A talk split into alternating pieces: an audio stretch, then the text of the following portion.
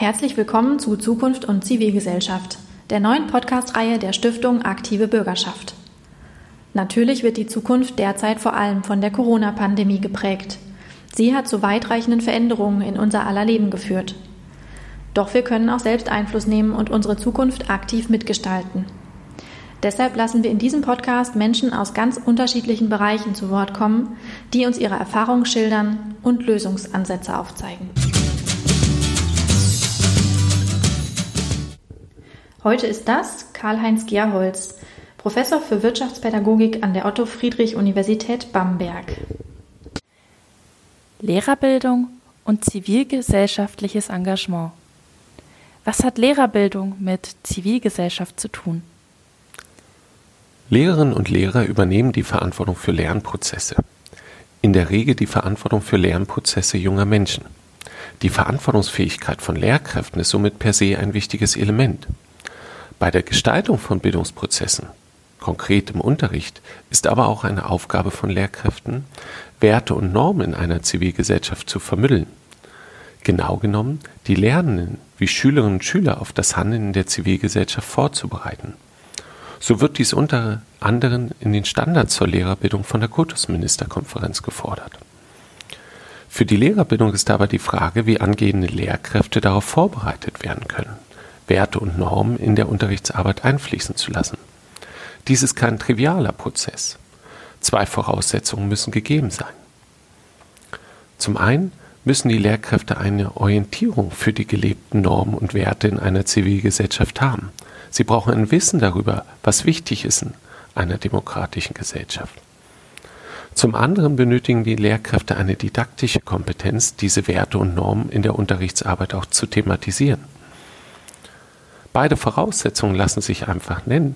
Die Umsetzung in der Unterrichtsarbeit ist auch durchaus herausfordernd. Stellen Sie sich vor, Sie müssen eine Diskussion leiten zwischen den in der Klasse zum prominenten Thema Maskenpflicht im öffentlichen Raum. Der Vorteil wäre in so einer Diskussion, dass die Schüler lebendiger erfahren, was Werte und Normen sein können. Der Vorteil an einem aktuellen Thema ist, dass die subjektive Bedeutsamkeit für die Schüler erkennbar ist. Die Schülerinnen und Schüler könnten jetzt die Diskussion vorbereiten, indem sie einzelne Werte aus der Diskussion herausarbeiten, zum Beispiel Schutz des Einzelnen. Wir tragen Masken, um das Infektionsgeschehen einzudämmen und Risikogruppen damit zu schützen oder die Handlungsfreiheit des Einzelnen. Jeder hat die Freiheit zu entscheiden, eine Maske zu tragen und Masken können auch schädlich sein. Die Schülerinnen und Schüler werden erfahren, dass es auch Widersprüche geben kann zu gelebten Werten. Wenn jetzt die Diskussion moderiert wird und wir haben eine Atmosphäre, dass im Klassenraum sich auch zwei reale Parteien zwischen den Schülerinnen und Schülern bilden, dann haben wir eine lebendige Diskussion. Gleichzeitig muss die Lehrkraft die Diskussion strukturieren. Idealerweise sollte auch eine Lösungsstruktur den Schülern angeboten werden. Zum Beispiel der Wert des diskursiven Austausches von Positionen, was in einer demokratischen Gesellschaft möglich ist. Es kann aber auch hitzig werden. Hierfür ist ein didaktisches Know-how notwendig, um die Moderation in Bahn zu lenken und auch zu einem Ergebnis zu kommen. Wie können Lehrkräfte auf zivilgesellschaftliche Bildung vorbereitet werden? Für die Lehrerbildung kann hier das Konzept des Service Learnings, auch Lernen durch Engagement, hilfreich sein. Beim Service Learning bearbeiten Studierende reale Probleme der Zivilgesellschaft, die in einem kulturellen, sozialen oder karitativen Bereich verankert sind. Hierbei werden die Studierenden von zivilgesellschaftlichen Partnern wie gemeinnützigen Organisationen, Vereinen und ähnliches unterstützt und die Problembearbeitung hat dabei eine Verbindung zu den curricularen Anforderungen, zu den Zielen im Studiengang. Am Ende dieses Serviceprozesses steht somit einerseits ein Serviceergebnis, welches im optimalen Fall zu einer Verbesserung der Ausgangssituation führt in der Zivilgesellschaft und die zu bearbeitende Problemstellung ist curricular eingebunden. Dies zieht auf das Lernergebnis, deswegen Service Learning. Die Studierenden erkunden über die Serviceprojektbearbeitung wissenschaftliche Inhalte und Verfahren, didaktische Methoden und wenden diese an, reflektieren ihr Vorgehen. Ein Beispiel könnte sein, dass Studierende eines Lehramtsstudiums einen Workshop zur wertschätzenden Kommunikation für ehrenamtliche Mitarbeiter vorbereiten sollen. Die ehrenamtlichen Mitarbeiter arbeiten in einem mobilen Hospizdienst im ländlichen Raum. Für ehrenamtliche Mitarbeiter kann dies wertvoll sein, Kommunikationstechniken richtig anwenden zu können. Die Lerngegenstände bei dem Beispiel für die Studierenden wären hier, dass sie die Zielgruppe Ehrenämtler analysieren, dass sie sich mit der Methodik des Workshops, mit der Aufbereitung von Inhalten, hier Kommunikation, auseinandersetzen. Dies spiegelt dann die curriculare Ebene wider. Die Ziele des Studienganges, also das, was die Lehramtsstudierenden lernen sollen. Der Praxiskontext hier stellt im weitesten Sinne die Zivilgesellschaft dar repräsentiert durch ehrenamtliche Mitarbeiter beim mobilen Hospizdienst im ländlichen Raum.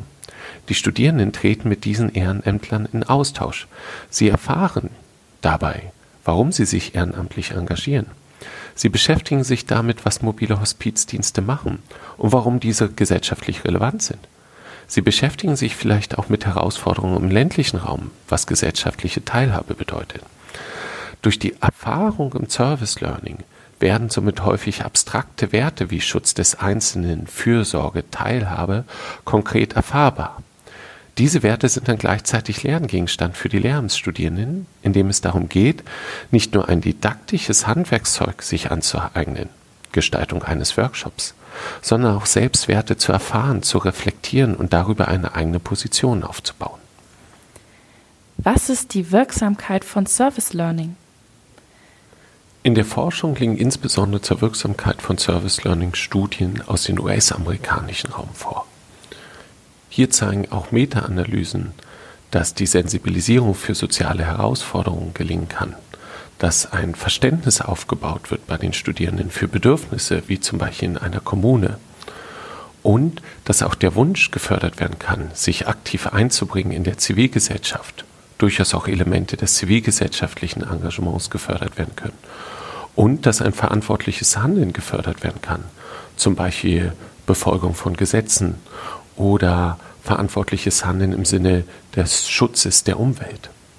Weiterhin können auch Partizipationsfähigkeiten gefördert werden im Sinne des aktiven Einbringens in zivilgesellschaftliche Prozesse. Das Konzept des Service Learning stammt ursprünglich aus dem angloamerikanischen Raum, in welchem traditionell eine stärkere Community-Orientierung vorherrscht.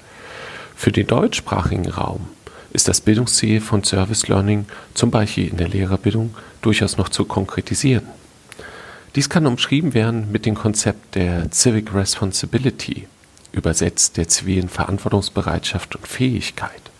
Es geht also darum, ein ziviles Bewusstsein, eine Bereitschaft zu fördern und auch die Fähigkeit. Es geht also um die aktive Komponente des sich Einbringens in die Zivilgesellschaft und andererseits um die reflexive Komponente im Sinne eines Aufbaus eines Verständnisses für Herausforderungen und Zusammenhänge in der Zivilgesellschaft.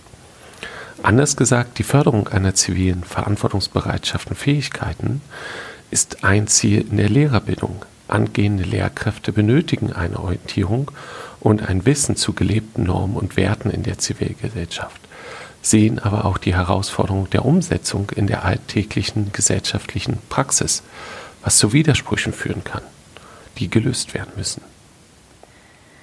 Was ist bei der Umsetzung von Service Learning zu beachten? Aus der Literatur und auf Basis der Forschung können wir einige Kriterien herausarbeiten, welche beim Einsatz von Service Learning nicht nur in der Lehrerbildung zu beachten sind. Erstens das Serviceprojekt sollte einen realen zivilgesellschaftlichen Bedarf widerspiegeln und auch einen direkten Kontakt mit Menschen ermöglichen.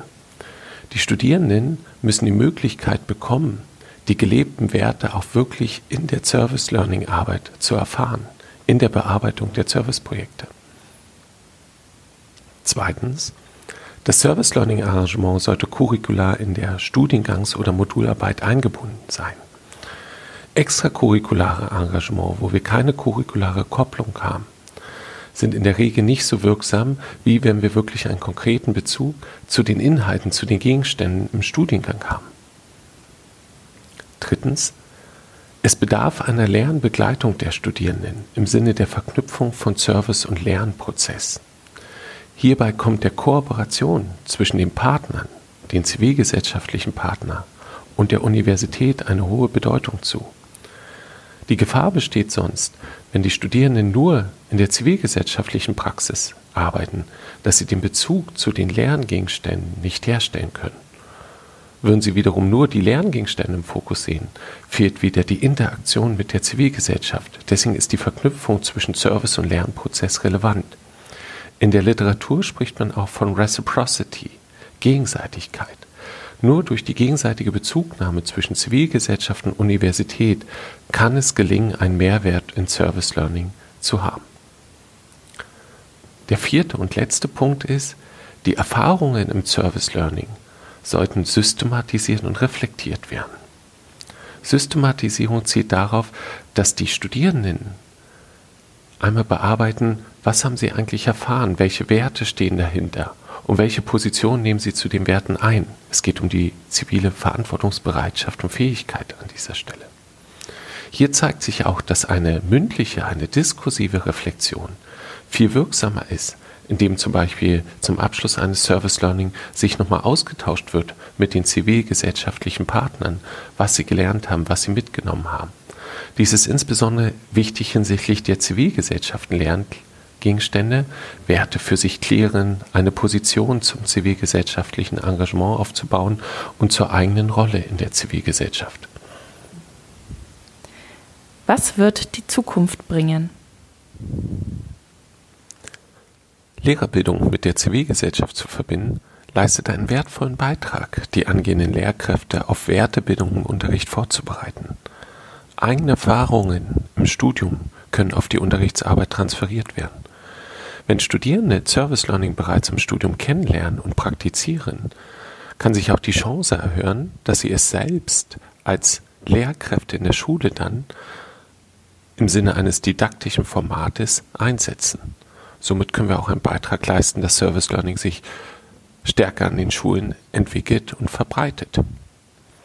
Für die Umsetzung von Service Learning in der Lehrerbildung bedarf es aber auch anderer Kooperationsmodelle. Es gilt, geeignete Partner in der Zivilgesellschaft zu finden. Anders als bei Praxispartnern wie Schulen, welche in der Lehrerbildung durchaus eine Tradition haben für Kooperation, ist dies bei zivilgesellschaftlichen Partnern weniger der Fall. Wir haben keine Tradition in diesem Hinblick. Hochschulen müssen sich öffnen nach außen. Partner können hier karitative Organisationen, Vereine, Bürgerstiftungen und vieles mehr sein. Wie lernt man aber die Partner kennen? Wie geht man auf diese zu?